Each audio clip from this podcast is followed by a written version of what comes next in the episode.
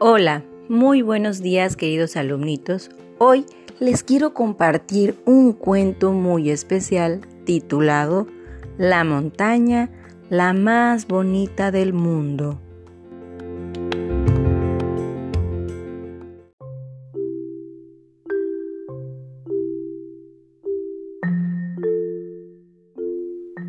Había una vez una gran montaña rocosa que todos los días amanecía un poco triste, pues nadie llegaba a visitarla. Todas las noches, triste y desconsolada, se mantenía en aquella isla alejada. De pronto, su amiga la luna, grande, blanca y reluciente, la observaba muy detenidamente y le preguntó qué es lo que le acontecía. La montaña rocosa y triste decía que nunca podía tener visitantes porque no era bonita. Se sentía triste y fea. La luna, muy sorprendida, le dijo que estaba muy equivocada, puesto que era una montaña espectacular, es grande y dentro de ella había mucha vida. Parecía que la montaña no se daba cuenta de eso. Así que una noche decidió la luna ayudar a su amiga. Con su gran esplendor color blanco, permitió que todo ese polvito blanco cubriera la parte de arriba de la luna. Toda la noche así sucedió hasta que en la mañana despertó la luna y encontró que estaba vestida de un gran velo blanco, reluciente y fresco, la nieve.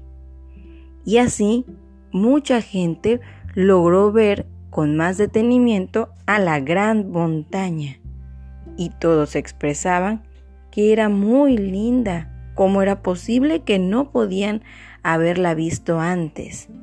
Desde ahí, muchas personas llegaban a visitarla y a reconocer que era una montaña la más bonita del mundo. Esa noche, la montaña le agradeció a la luna por haber resaltado de lo mucho que ella era, que no se había dado cuenta. La luna compartió de su amabilidad, de su generosidad, para levantar el ánimo de su querida amiga la montaña, la montaña más linda del mundo. Fin.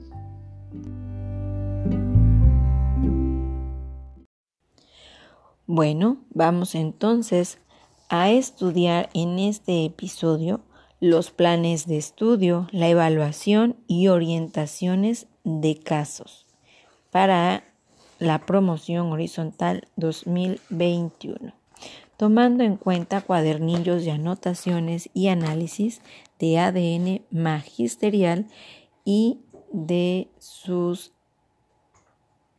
antologías correspondientes.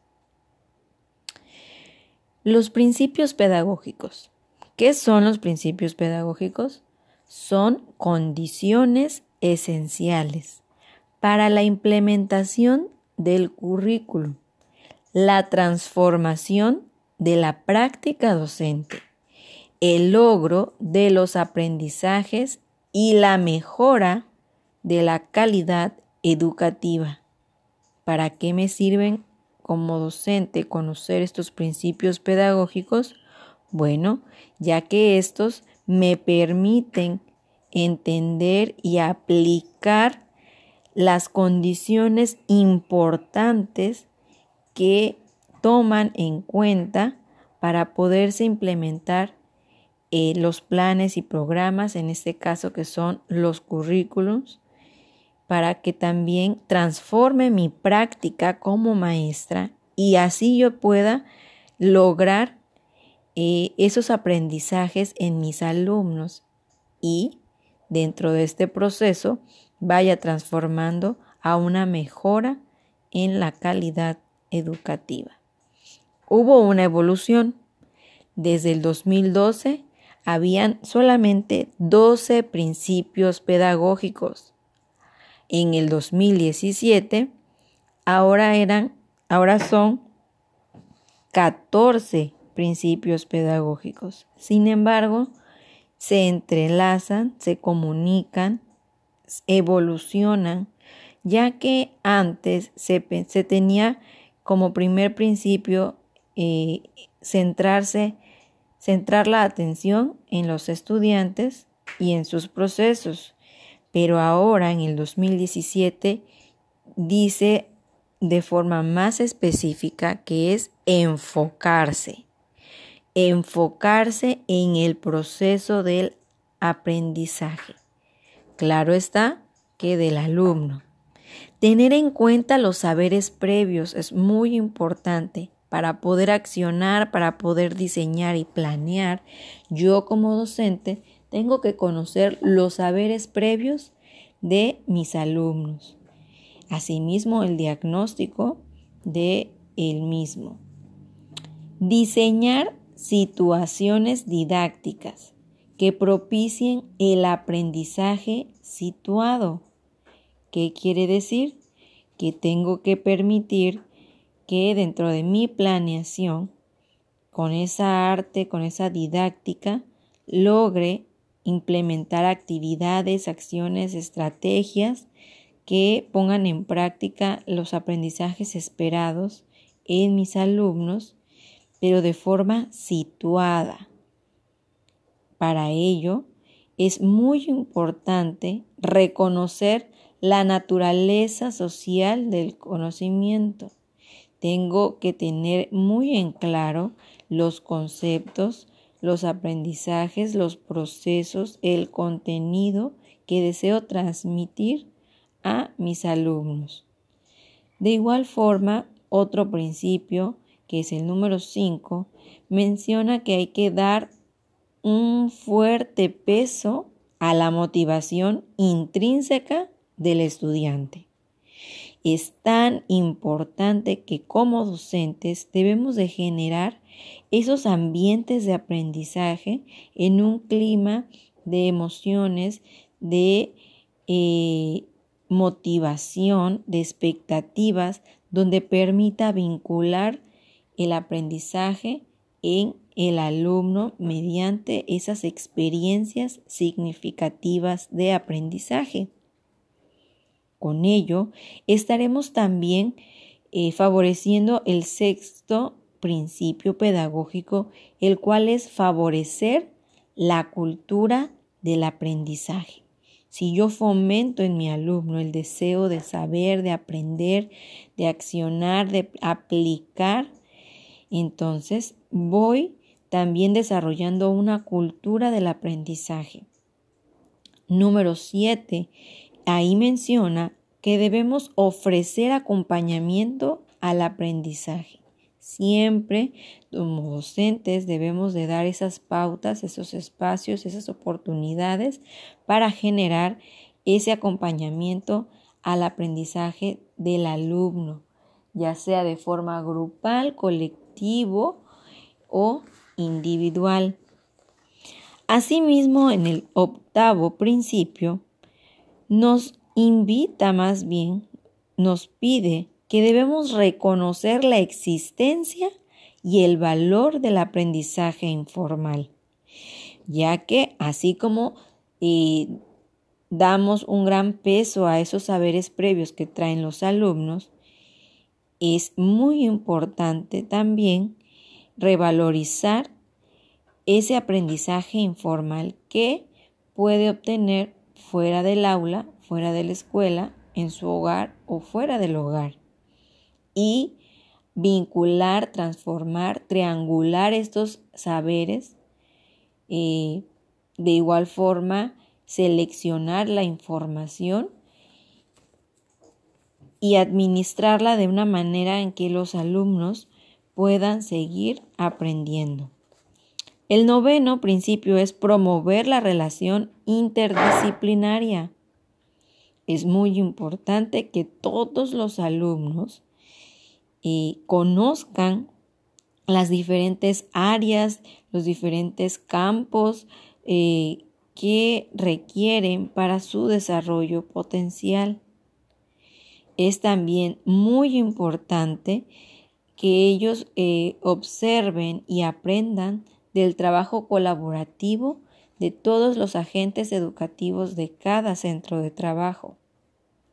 El número 10 dice que entender la evaluación como un proceso relacionado con la planeación es parte fundamental de los principios pedagógicos. Y aquí habla sobre la evaluación. Es tan importante evaluar, valorar, ya que ésta permite el mejoramiento de la calidad educativa. Permite valorar el cumplimiento y el desarrollo de los logros de los aprendizajes. Y al evaluar no solamente al, alumno, sino también a autoevaluarse como docente, eso permite y favorece a la transformación de la práctica. Entonces, esta cultura de la evaluación no solamente se va a ver reflejada de manera teórica o escrita en un documento, sino también aplicada y de forma vivencial durante eh, diferentes tiempos en la actividad. Número 11. Superar la visión de la disciplina como mero cumplimiento de normas. Tenemos que apoyar eh, la construcción de una disciplina como un hábito, como un valor que va a generar aprendizaje y tiempos adecuados para ello. No solamente por cumplir, sino porque permita transformar el entendimiento y el desarrollo. Número 12. Modelar el aprendizaje es muy importante poner énfasis en el desarrollo de las competencias y aprendizajes esperados. Modelar el aprendizaje habla también del trabajo en colaboración para construir el aprendizaje. De igual forma, eh, menciona sobre lo importante que es hacer uso de materiales educativos para favorecer el aprendizaje. Modelar el aprendizaje es adecuarlo, es implicarlo de acuerdo a los recursos que haya a su alrededor. Número 13. Mostrar interés por los intereses de sus alumnos. Cuando ellos se sienten escuchados, atendidos, existe una mayor concentración y vínculo para eh, acrecentar esos aprendizajes.